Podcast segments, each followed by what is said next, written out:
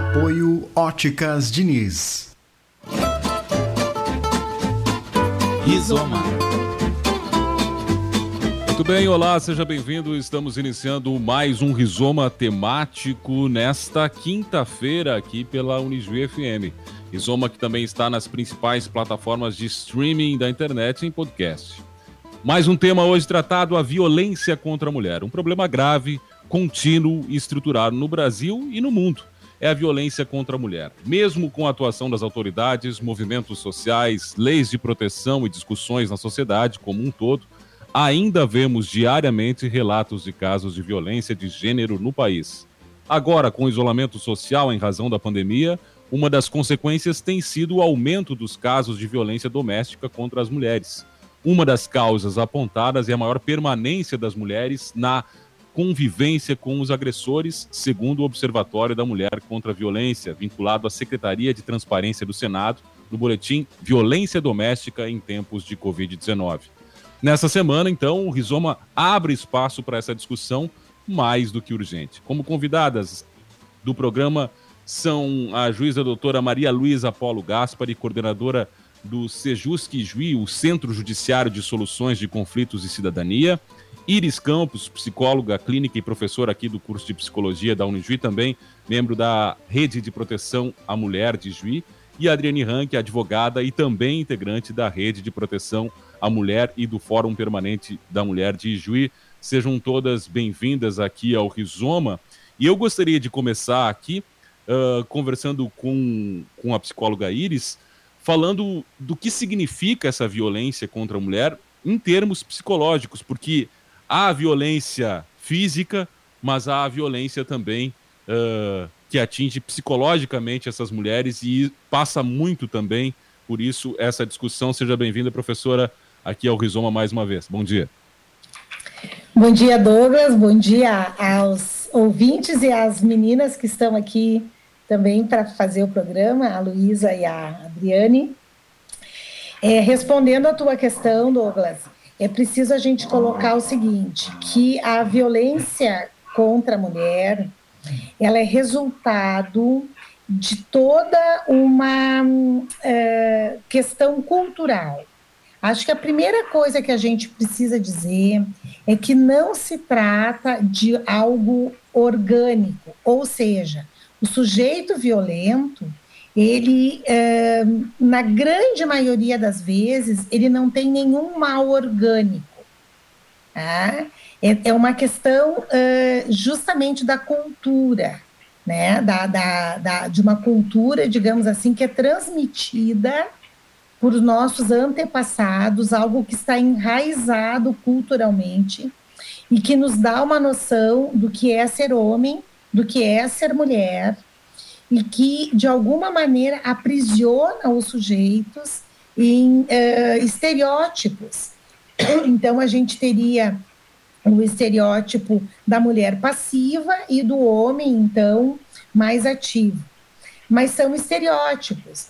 E como é uma questão cultural, há uma possibilidade da gente trabalhar isso. Então, a violência doméstica é um fenômeno que pode ser alterado, né, sem é, necessariamente a gente precisar de operações cirúrgicas assim nos sujeitos. Isso eu acho importante porque é, é preciso que a gente compreenda que no nosso cotidiano a gente pode estar transmitindo a violência.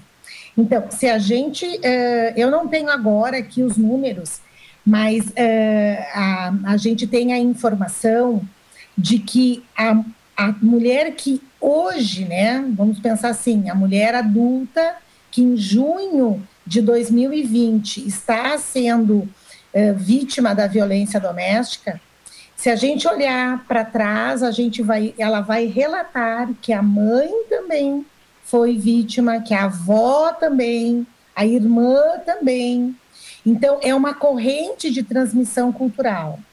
E isso traz problemas é, generalizados. Tá? A lei vai falar de várias violências, da física, sexual, é, patrimonial, moral. Em todas elas há o dano psicológico. É impossível você levar um soco no rosto que você não tenha ali um problema psicológico junto, está associado, né? Então, nós temos hoje no país, uh, nós somos um país campeão em uh, venda de medicamentos psicotrópicos. As mulheres são a, as grandes consumidoras de medicamentos faixa vermelha, faixa preta.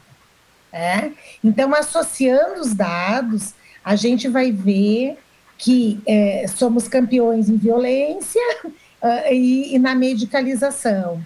Então, o, importante é que talvez que a gente pense que outras maneiras a gente pode uh, construir para uh, não precisar sempre também acusar a mulher de estar doente, porque essa é talvez a consequência mais importante da violência, é que a mulher é acusada de estar uh, maluca, louca, né? então uh, isso termina sendo uma outra violência sobre essa mulher que está sofrendo.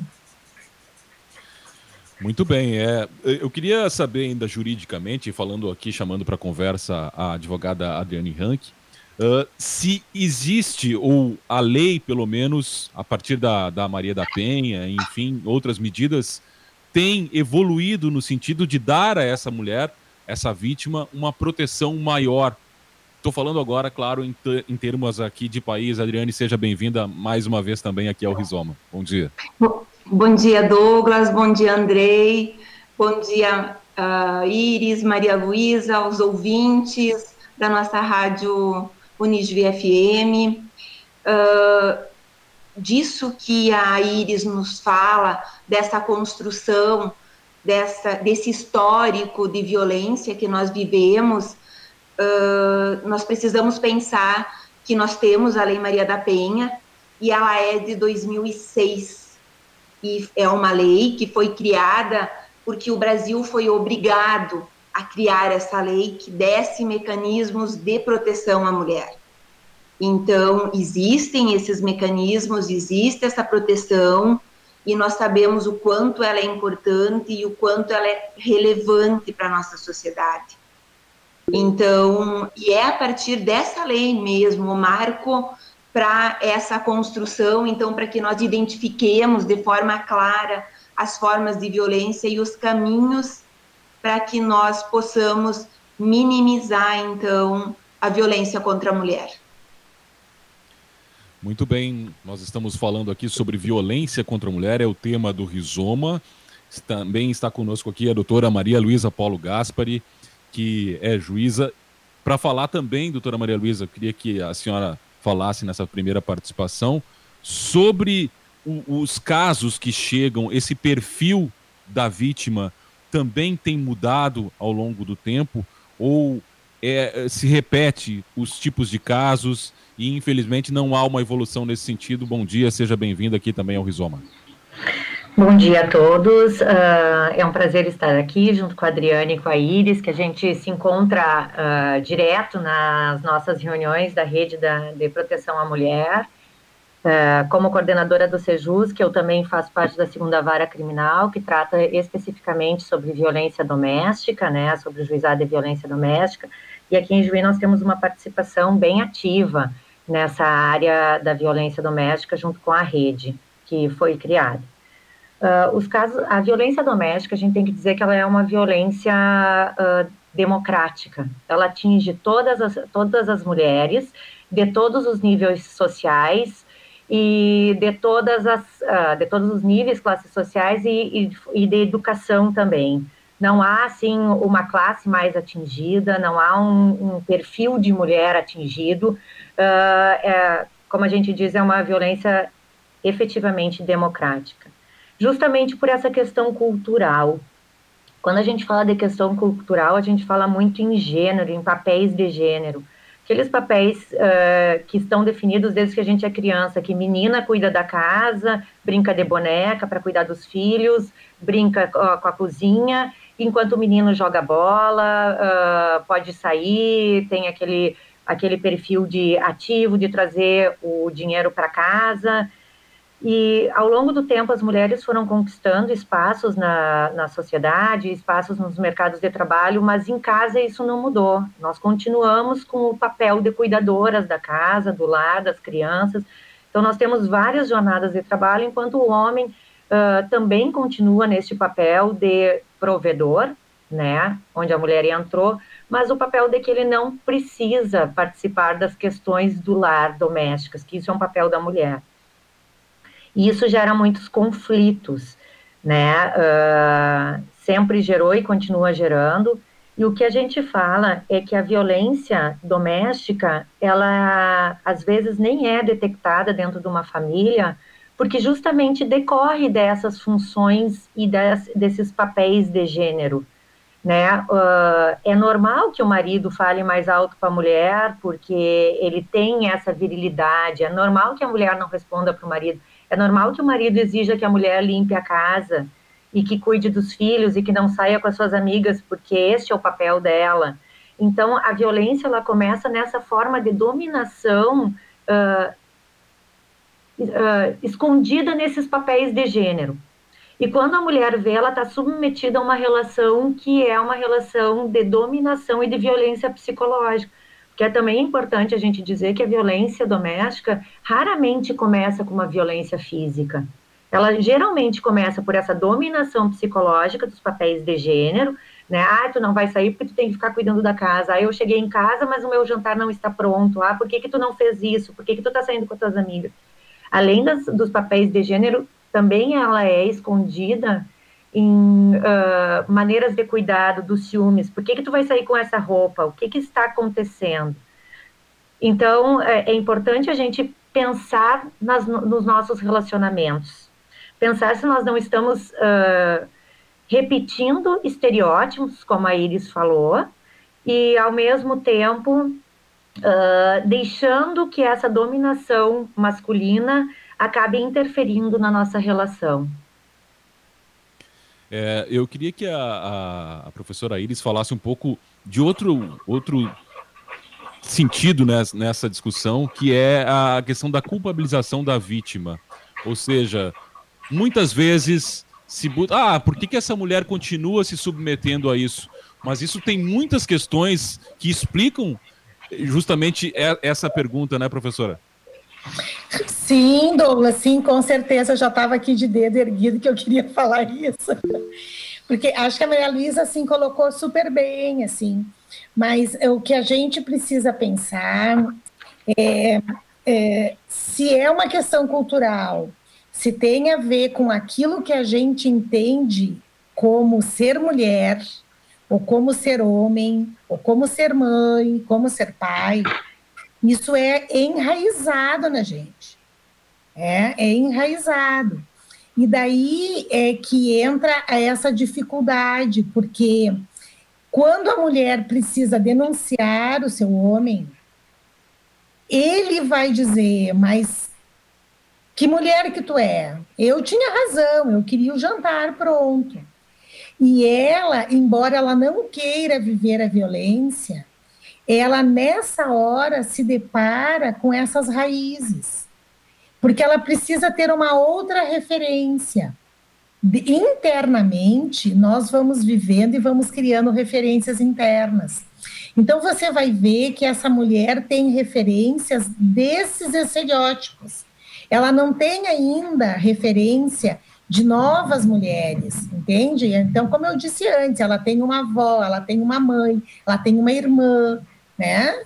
É, ela faz parte de um conjunto de mulheres, então é, essas referências vão pesar. Ela vai se sentir culpada de não ter agradado esse homem, porque a mulher é criada para agradar o homem. Ela é criada para ser a, a mulher perfeita, aquela que atrai o olhar do homem, mas isso tem um custo. Quando sai a fantasia, quando ela entende que ela é a princesa e também a gata borralheira, ela, se ela for saudável, ela vai querer mexer nisso, ela vai querer mudar isso. E daí ela vai se deparar com culpas internas. E o que eu acho, assim, Douglas, não é o que você perguntou, mas eu gostaria de trazer para a gente conversar. Que nós, enquanto. Agora estou falando nós, estou me incluindo, né? Porque é impossível a gente não se incluir. Mas a gente, como mulher, a gente tem um como a mulher eh, amiga da mulher que sofre violência, por exemplo, a gente tem um papel muito importante. Porque se não houver uma rede de apoios afetiva, tá? essa mulher não vai conseguir sair dali. Porque o que, que vai acontecer? Ela vai, um dia ela vai tremer a relação, ela vai embora. Mas ela é frágil e ela volta. E vai tremer a relação e ela vai buscar ajuda. Se ela não encontrar essas ajudas, ela nunca mais deixa a relação tremer. Ela se silencia, ela se aquieta. Então, para além de uma rede institucional, que é a Coordenadoria da Mulher, a, o Juizado, a Defensoria Pública, o Ministério Público, o CREAS, o CRAS e tudo isso, ainda tem que ter uma rede afetiva. E nós encontramos mulheres que muitas vezes elas dizem: a minha mãe não vai me aceitar de volta, porque a minha mãe não quer que eu me separe. Meus filhos estão bravos comigo porque eles não querem, eles querem que eu fique com o pai. Então, a, a mulher ela, ela, ela vai sofrer questões externas e internas. Né? E daí também a gente vai ter uma uma, uma situação uh, importante para a gente pensar, que são as pessoas que fazem o atendimento, porque esses são casos de repetição. A mulher denuncia uma vez, tenta reconstruir a relação, não dá certo, ela tenta de novo, ela denuncia de novo. Então, quem trabalha, quem recebe, às vezes se sente muito impotente porque a gente faz tudo para tentar que a pessoa saia daquela relação. E ela ainda não tem forças internas e nem o apoio externo afetivo que ela precisa. É por isso as repetições, assim. A gente tem mulheres que a gente sabe que vivem há muitos anos em situação de violência, há pouco tempo começaram a denunciar, elas se apresentam à nossa juíza, e elas dizem: não, nós vamos voltar. Né? E a gente sabe, e a gente, assim, não é que a gente deseje isso, a gente deseja que seja a última vez que ela denunciou. Mas o nosso projeto, a gente diz: vocês podem denunciar quantas vezes vocês acharem necessário. Porque a gente sabe desse fenômeno psicológico da repetição. Uhum.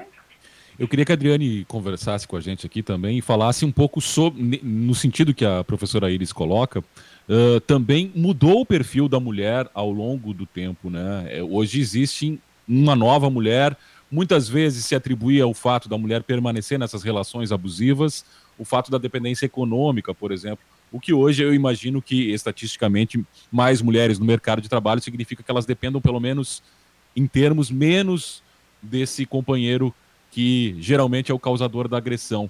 Isso também se reflete uh, no contato dessas mulheres que sofrem agressão, mudou realmente o perfil e, infelizmente, mesmo assim, continua existindo, é, existindo essas agressões, ou essa mulher, pelo menos, está mais consciente de um papel diferente que ela desempenha dentro da sociedade? Uh, é, Douglas, de fato, uh, embora toda a evolução, nós sabemos que ainda nós temos um longo caminho para percorrer, porque a gente sabe que a mulher ainda ocupa mais tempo nas atividades domésticas, né? Então, isso também é um espaço que ficou atrelado à mulher. A mulher também ocupa um espaço de cuidadora, que nós também sabemos que esse é um espaço que foi colocado para as mulheres ao longo da nossa existência, né? A gente sabe que isso também é cultural. Os espaços de poder, nós também sabemos que as mulheres ainda não ocupam esses espaços de poder. E quando nós olhamos os espaços na política, uh, esses espaços que a mulher teria mais visibilidade, nós sabemos que as mulheres ainda não estão ali. Né? São os lugares que nós ainda não ocupamos, embora toda essa caminhada, uh, toda essa luta pela igualdade. E daí a gente percebe que esse é um caminho que passa por todas as instituições. Agora, eu posso falar, inclusive, pela OAB, nós estamos criando um movimento na OAB uh, que nós uh, somos metade da população. Né? Nós somos metade uh, da população nas cidades, aqui em Ijuí, conforme os dados do IBGE, nós somos um pouquinho mais do que a metade. Na OAB, nós somos mais do que a metade das mulheres, e mesmo assim, os postos de comando ainda são dos homens. As políticas públicas ainda são decididas pelos homens. Então, são os espaços que nós ainda não alcançamos, embora toda essa caminhada. E quando o, o casal uh, vai se separar, quando a mulher uh, obtém, então, uma liminar para que uh, o afastamento, as medidas protetivas, nem sempre ela tem os recursos suficientes para o sustento dos filhos, né? E tudo isso também dificulta uh, na hora em que a mulher pondera se ela deve ou não sair dessa relação. Além dessa, dessa, dessa questão psicológica que a Iris coloca e que a gente sabe que isso é, é real né? Porque na maioria das vezes quando nós tratamos de violência doméstica, muitas dessas mulheres, elas não querem também a separação, o que elas querem é que a violência cesse. Esse é o objetivo, né? Que a violência cesse, que não se viva em violência, que não se viva com violência. Então, é, essa, então, nesse, uh, em razão disso, é que os caminhos precisam ser construídos. E passa especialmente pela rede de proteção, uh, que não é articulada em tantos lugares por esse Rio Grande do Sul, até porque a gente sabe que em cidades próximas não tem uma rede articulada, e, e imagine quando nós olhamos nesse Brasil todo. Então, é uma questão que envolve uh, a questão cultural, mas também envolve mecanismos de proteção a essas mulheres. Uh, nesse sentido, eu queria que a doutora Maria Luísa falasse também dessa evolução, que aconteceu uma evolução jurídica, mas também, junto com ela, aconteceu uma evolução justamente da criação dessas redes de amparo, uh, entidades, enfim, a própria assistência judicial que existe hoje em torno dessa questão para dar esse amparo e suporte à mulher. Falta ainda a consciência da própria, das próprias mulheres, enfim, de, da existência uh, dessa rede e dessas entidades para que busque ajuda, doutora Maria Luísa?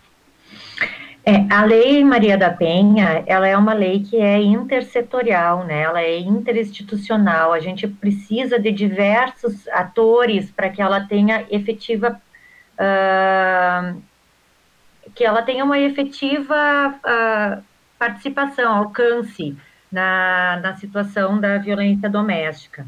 Falta a gente conversar sobre violência do, de gênero, falta as pessoas entenderem o que é violência de gênero, porque ela é uma violência muito específica. Quando a gente fala de um, de um réu de violência doméstica, a gente está falando de um vizinho que não tem antecedentes criminais, que, é, que uh, participa da sociedade, que é bem visto. Então, ele não é aquele réu que preenche os requisitos de estar no meio ilícito. Pelo contrário, ele é um réu muito bem visto. E se a gente não entender essa situação, quando a gente fala de uma vítima de violência doméstica, não é uma pessoa, não é necessariamente uma pessoa sem condições, sem educação, sem estudo. É uma pessoa que tu convive, que sabe uh, se portar, que sabe se comunicar, que tem acesso à, informação.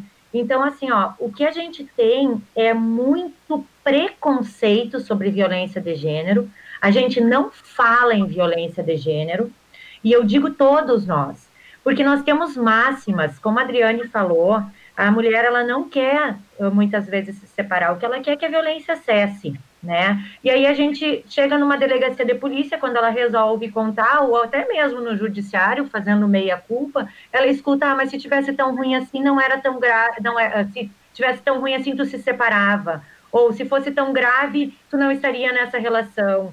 Uh, então, a, a vítima sofre outras formas de violência quando ela chega uh, no sistema judiciário, no sistema penal, no sistema jurídico, que só uma rede especializada que entenda desta forma de violência vai poder fazer com que essas consequências sejam minimizadas. E é por isso que é tão importante nós estarmos aqui com uh, psicólogos, com assistentes sociais, com uh, advogados, com juízes, mas que estudem isso. Porque senão a vítima não vai denunciar a vítima vai se sentir uh, de novo vitimizada por uma, uma outra forma de violência e, e não vai mais nos procurar.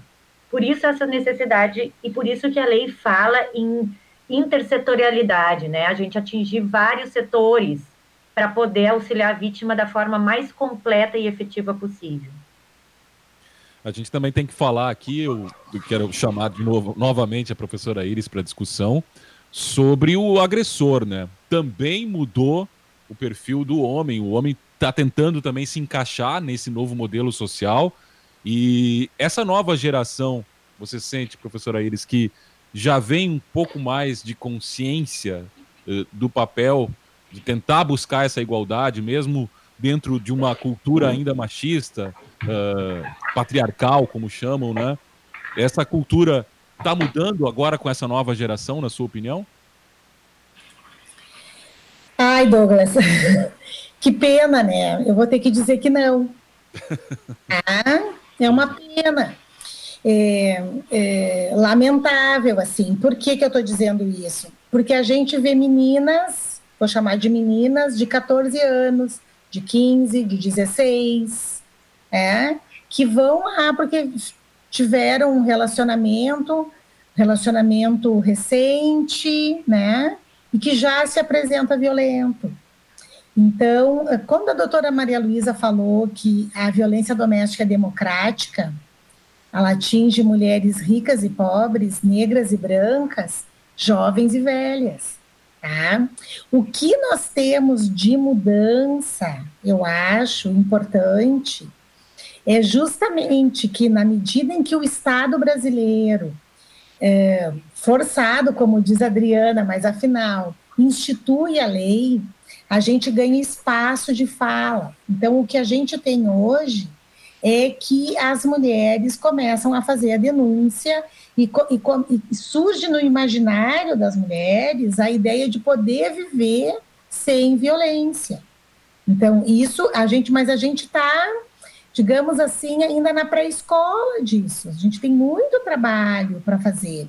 E também tem que pensar na educação dos rapazes, né? Tem que pensar na educação dos meninos, que é anterior ainda.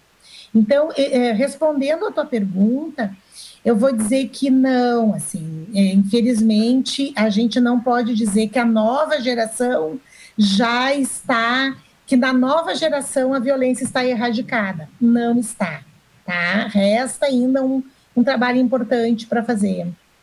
E eu também queria dizer o seguinte: quando eu comecei a fazer esse trabalho com uh, violência doméstica, comecei lá na delegacia orientando as estagiárias do curso de psicologia. E ali eu aprendi uma coisa muito importante. Primeiro, que eh, as minhas alunas tinham uma disposição enorme para então acolher essas mulheres, tomá-las em escuta e resolver. Mas havia um pano de fundo, uh, digamos assim, que era uma coisa que era subjacente, que é a ideia de que a mulher tem que se separar desse agressor. E o que, que a gente aprende com os anos todos que a gente está trabalhando com isso, que eu acho que é desde 2005 por aí que eu estou nessa, nessa lida, né? É, a gente aprende que muitas vezes a mulher ela se separa daquele agressor e ela encontra outro companheiro e o outro companheiro também agride. Entendeu? Então, a gente tem aí é, fenômenos que são muito complexos, né? Que é uma coisa bem importante, assim. E eu preciso dizer, assim, em relação à pergunta que você me fez é, sobre os homens, é, eu vejo, assim, que os homens também precisam referências, assim como a mulher, precisa uma referência afetiva e social de, de mulheres que conseguem viver é, sem serem violentadas. Tá? E aqui eu estou falando mais especificamente na relação conjugal, porque a violência doméstica também se dá entre filhos e pais e também se dá entre avós e netos, por exemplo. Tá? Mas a gente está agora focando na coisa mais conjugal, que é o maior número, né? Então, assim como a mulher precisa dessa referência, ela precisa conhecer uma mulher feminina, acompanhada e não violentada, porque esse pode ser o desejo dela, né? Ela precisa conhecer mulheres que viveram violência e superaram a violência, que conseguiram se reconstruir. Assim também os rapazes precisam dessa referência. Referências afetivas, quer dizer, próximas da sua convivência, e referências sociais, referências maiores. Então, quando aparecem é, personagens de filme, personagens de livro, é, pessoas que estão na mídia, youtubers, uh, influencers, homens, que, que possam dizer para os rapazes, que possam dizer para os meninos: você pode ser homem sem bater na sua mulher. É aí que a gente, é, digamos assim, eu jogo a minha esperança nisso, nessa possibilidade de que a mídia também dê espaço para essas referências. E nesse sentido, a gente está muito carente, né? A gente está muito carente de grandes grupos assim de, de referências né, de outro modelo de homem, mas já existem. Quando a gente eh, olha, por exemplo, em relação à paternidade, a gente vê que tem homens que já romperam aquele estereótipo de que a, a mãe que cuida das crianças e na separação eu vejo a minha criança no Natal. A gente já tem homens reivindicando conviver com seus filhos. A gente vê no fim de semana homens que vão para a pizzaria com as crianças, porque é o fim de semana deles, né? Então começa a aparecer socialmente, né? Novas referências, novos hábitos de vida, novas configurações familiares. A gente já tem, é, por exemplo, é, circulando no nosso imaginário social uma nova ideia de madrasta, que a gente agora tem até um termo que chama boa drasta, né? A gente já tem as chamadas famílias mosaico. Então, digamos assim, entre é, o que tínhamos há uns anos atrás e o que temos hoje, tem um caminho andado, mas ainda tem muito para andar, né? É, eu vou conversar de novo com a doutora Maria Luísa aqui. A gente falou, e a senhora falou, do, do perfil da, das vítimas, né, que não tem idade, né, uh, atinge basicamente todo, todas as classes sociais também. O perfil do agressor também continua o mesmo? Também atinge todas as classes, todas as idades, doutora Maria Luísa? Com certeza. É da mesma forma, uh, porque muitas vezes a gente percebe nas audiências que a gente faz que o agressor nem se vê como agressor.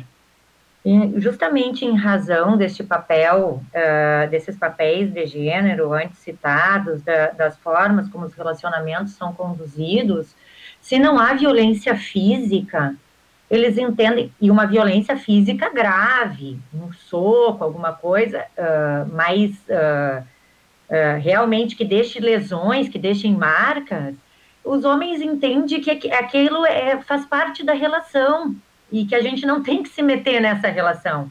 Eles realmente eles não se enxergam como agressores e é muito difícil tu trabalhar uh, com pessoas que não entendem o porquê estão ali, que não entendem o porquê estão sendo chamados a atenção, quando isso é o jeito que eles constituíram a família deles, né? Uh, nós temos tentado trabalhar, e antes da pandemia nós estávamos fazendo isso aqui em Juí, que são os grupos reflexivos de gênero. Então, são encontros entre homens uh, que responderam uh, processos de violência doméstica e entre mulheres que receberam violência doméstica. E homens falando para homens o que aconteceu, para que eles tentem perceber naquelas situações, uh, situações de violência doméstica, né? Situações de violência em primeiro lugar.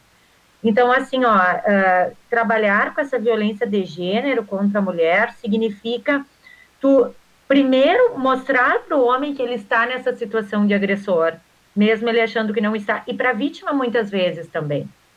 Uh, mostrar que ela está numa situação de vítima quando ela acha que não é tão grave assim. E agora nós temos um, uma avaliação de risco, uh, que é uma avaliação que foi feita pelo CNJ, que ela é muito importante, uh, para a vítima perceber situações que ela não perceberia se ela não estivesse preenchendo esse questionário. É um, é um questionário simples de, de preencher, com um xizinho, e ali tem diversas situações que a vítima preenchendo, ela pode se dar conta que ela está numa situação de violência doméstica. É, é nesse, bem nesse sentido que eu queria conversar aqui com a advogada Adriane Rank, justamente para falar da reincidência, né? Infelizmente são também é, muitos casos de reincidência, né?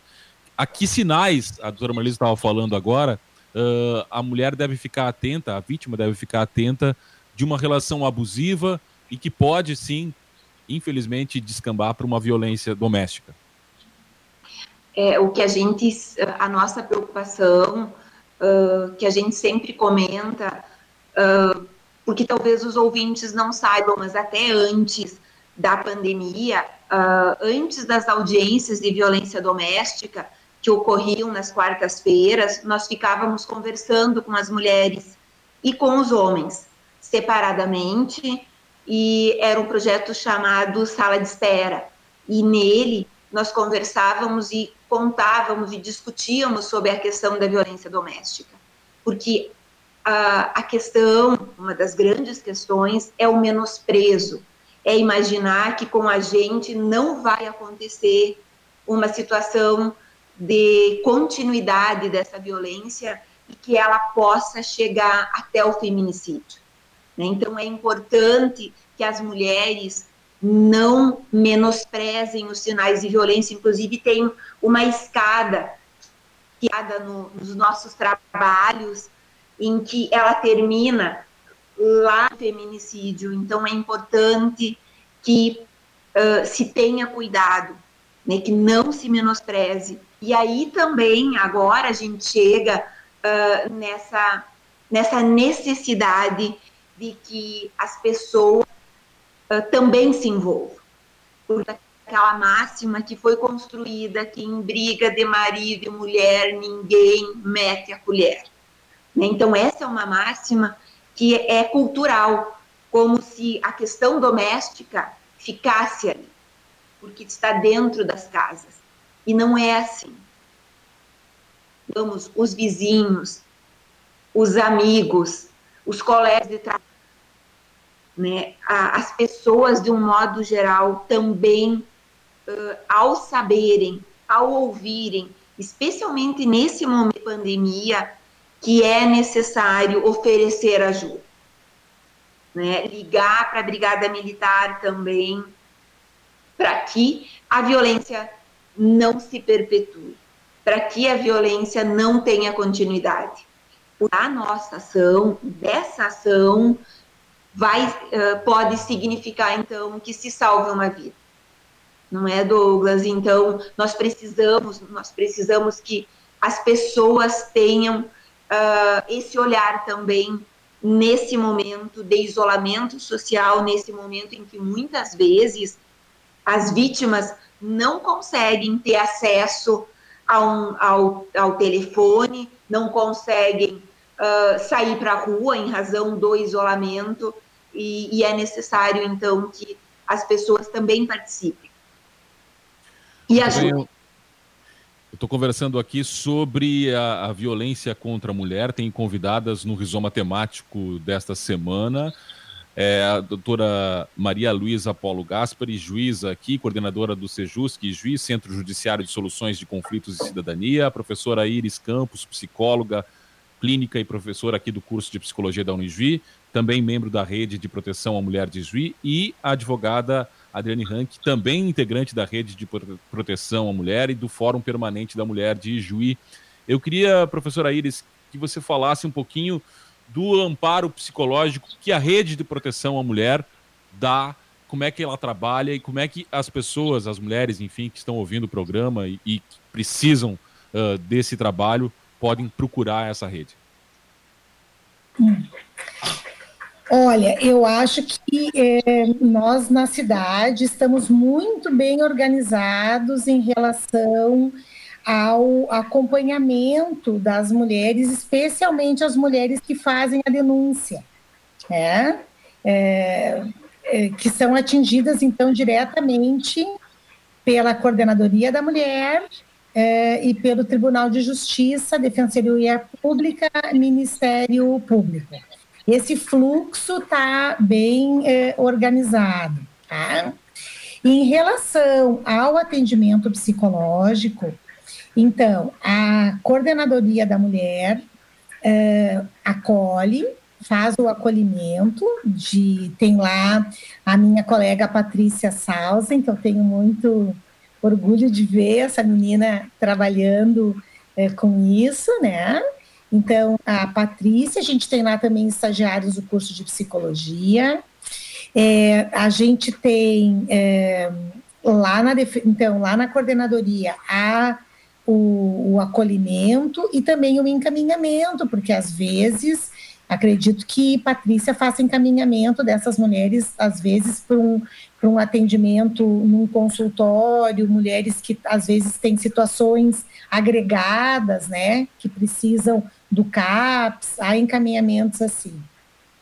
É, na, na, lá no, no fórum, a gente tem, a partir de um convênio da Unijuí com a Defensoria Pública, a gente tem um estágio em que a gente faz o atendimento uh, a partir, uh, logo após as audiências. Então, quem vem para audiência é orientado quando quer também, quando necessita, para ser, então, é encaminhado para esse convênio com a Defensoria.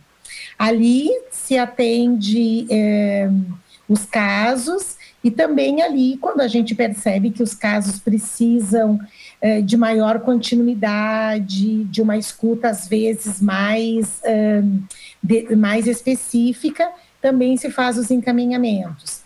A gente tem um, na rede, a gente tem a presença tanto do CAPS como do CAPS-AD, para onde a gente encaminha, porque a violência está muito associada ao uso do álcool e drogas ilícitas. Tá? Então, a, aquilo que a doutora Maria Luísa falou antes, assim, ou foi a Adriane, não lembro qual das duas, que falaram que às vezes a mulher ela não, ela não veio ali para se separar, ela não quer romper a relação, ela quer romper a violência.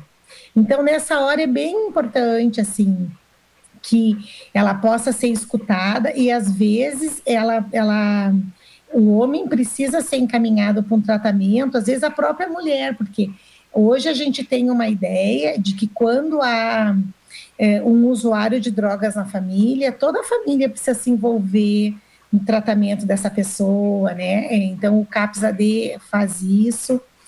É, e o que eu acho que assim que é importante que a gente é, conseguiu construir aqui em Juí é que, de fato, uh, as instituições conversam uh, em relação a, aos casos, a gente tem reunião mensal, que a gente conversa dos casos, a, a prefeitura tem diversas, uh, diversos órgãos da prefeitura que estão ali na rede representados. Então, acho que é um grande esforço, assim, de, de, de fato, não ficar só na denúncia, sabe? Porque eu acho que isso, e a doutora Maria Luísa, é, eu acho que ela é muito efetiva também nisso. A gente tem hoje consciência de que não adianta só ela vir ali no judiciário e fazer a denúncia. É preciso, para além do, do, dos procedimentos jurídicos, outros procedimentos que são de caráter comunitário, né? Quando a doutora Maria Luísa referiu uh, que as mulheres, referiu aquele, aquele instrumento de avaliação de risco, é muito interessante.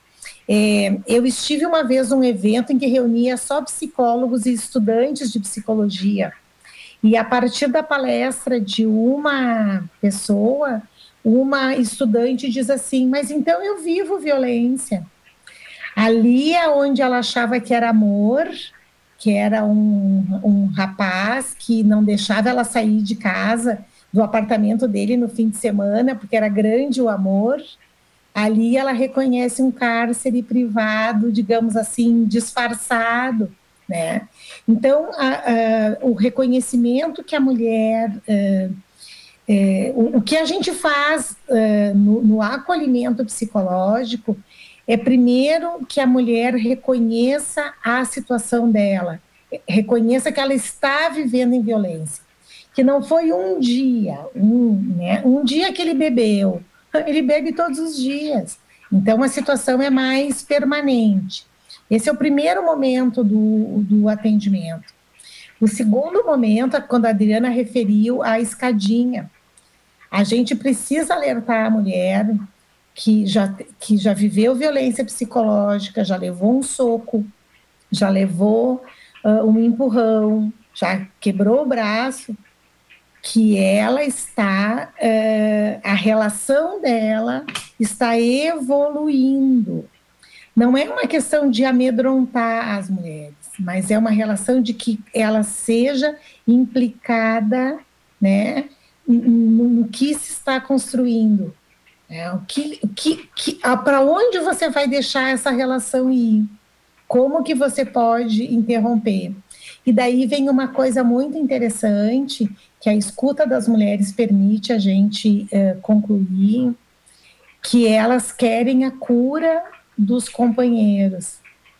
É, então isso é muito importante, assim, eu acho muito importante quando um companheiro uh, uh, entende que há algo nele que é positivo, há uma relação positiva, mas que a violência está tomando conta e, digamos assim, manchando toda a positividade. Porque... E, tem, e tem acontecido isso, professora? O, o, companheiro também se agregar nesse tratamento, digamos assim? Sim, sim, tem homens, inclusive, que pedem para ser atendidos lá na audiência. Agora a doutora falou dos grupos reflexivos, que é uma experiência que está se, se, iniciando aqui em Juiz, ano passado, é, começou, já tem um grupo grande de pessoas que estão habilitadas para fazer os grupos reflexivos. Sim, é possível, justamente, Douglas, esse que é o, digamos assim, o mais in, in, importante é que na medida que a gente reconhece que a violência não está ligada a uma glândula, a, um, a um, uma disfuncionalidade orgânica, e que ela é uma questão social, a gente entende que não é dando remédio, remédio, medicamento que vai acabar com a violência, assim como a gente entende que há muito que fazer. Então, aquilo que a Adriana falava, de chamar os vizinhos, de chamar os amigos, de, de criar uma rede. É? Agora, tem uma abordagem importante para fazer. Porque se você chega na mulher que vem a primeira vez, ela consegue sair ali do fechamento que ela vive, né? E ela vem te contar que ela está sofrendo violência. Você tem que cuidar, porque você pode ser mais rápido do que ela consegue acompanhar e daí ela não busca mais o atendimento. Então, a gente que não vive violência, a gente tem um furor que o outro termine amanhã com a violência. Mas a, a, a, a escuta clínica vai mostrar para gente que é preciso andar no ritmo de cada, de cada casal. É? é, nós temos um, vou trazer um exemplo breve, assim, de, uma, de um casal que nós acompanhamos por oito meses. Uma das estagiárias ouvia o homem, outra ouvia a mulher. Oito meses nós levamos para que ele reconhecesse que ele tinha práticas violentas com ela e para que ela reconhecesse que ela não queria mais aquilo. Então não é assim tão simples, né? É preciso a gente dar os tempos que as pessoas precisam, né?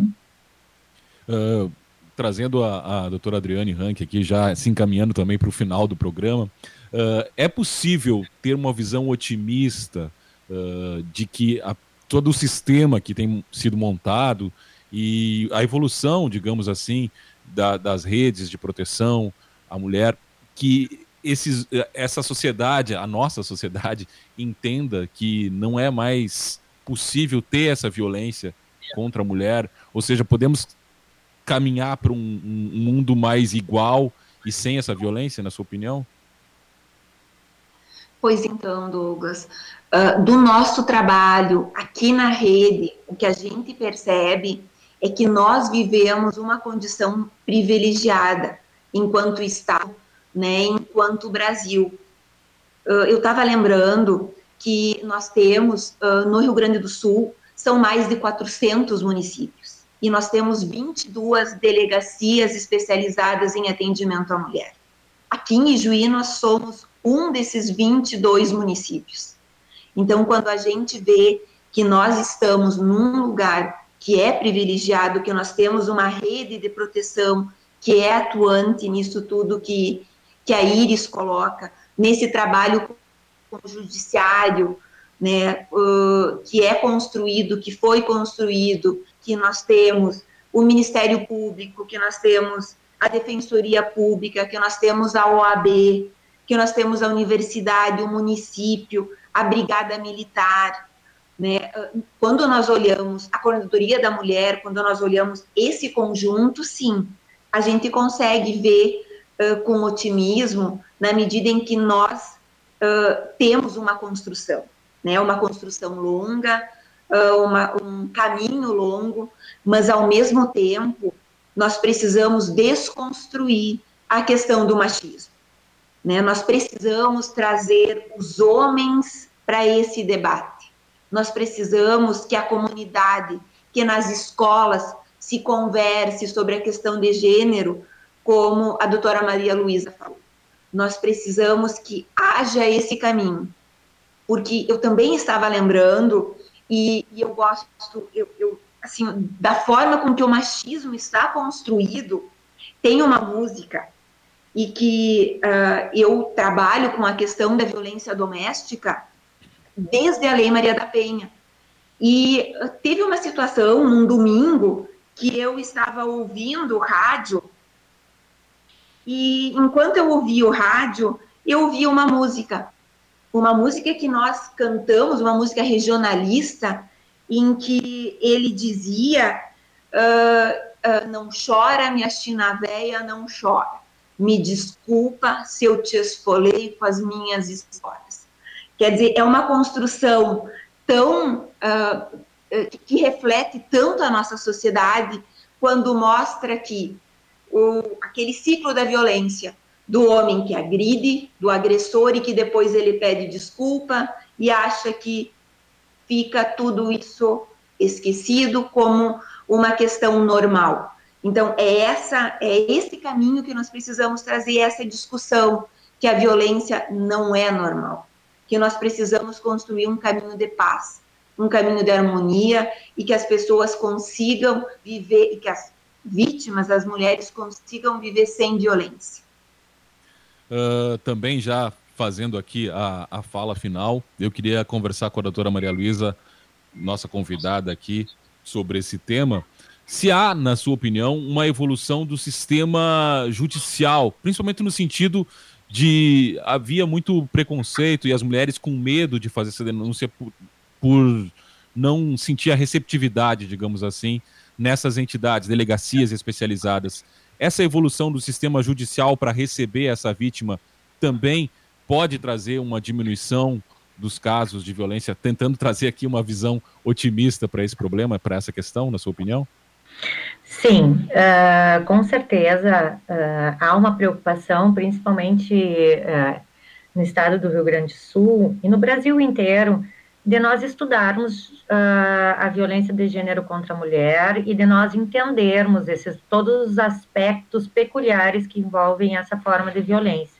E quanto a gente mais estuda, mais a gente entende justamente esse ciclo da violência que a doutora Adriane referiu, uh, entende toda a, a, questão psicológica que está atrás dessa violência, como a Iris bem referiu, e nós uh, entendemos então como é que funciona a violência uh, contra a mulher, consegue enxergar tanto o agressor quanto a vítima de uma forma mais plena e efetiva, dentro das suas peculiaridades, também, como a Iris bem uh, definiu, não exigindo que a vítima faça as coisas como a gente gostaria que fizesse. E é isso que é, esse é o grande recado. Como a doutora Adriane disse, nós precisamos ter empatia quando a gente escuta as vítimas de violência doméstica.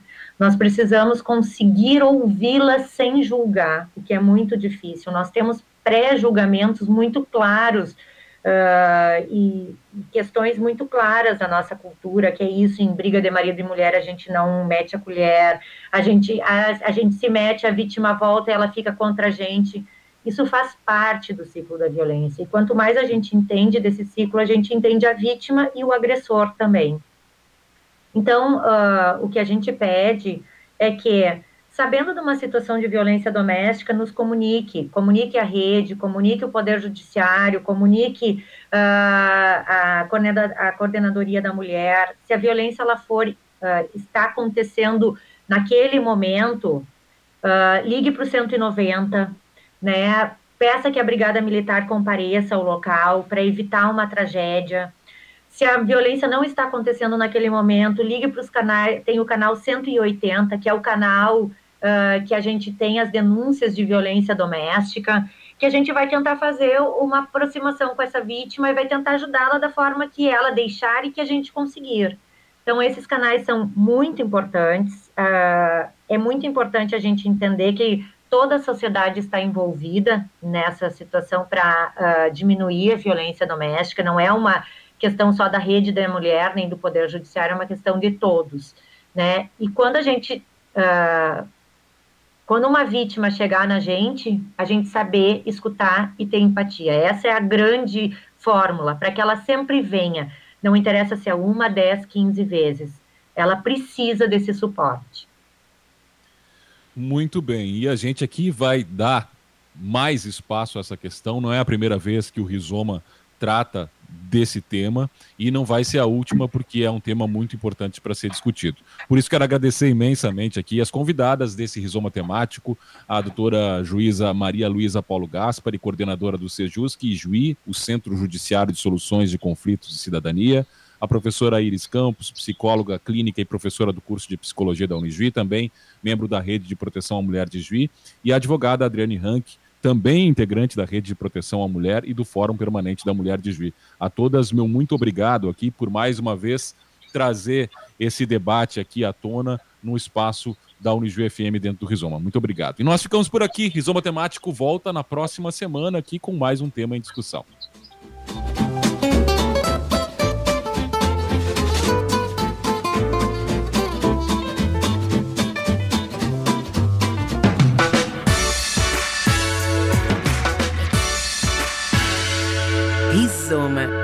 Apoio Óticas Diniz.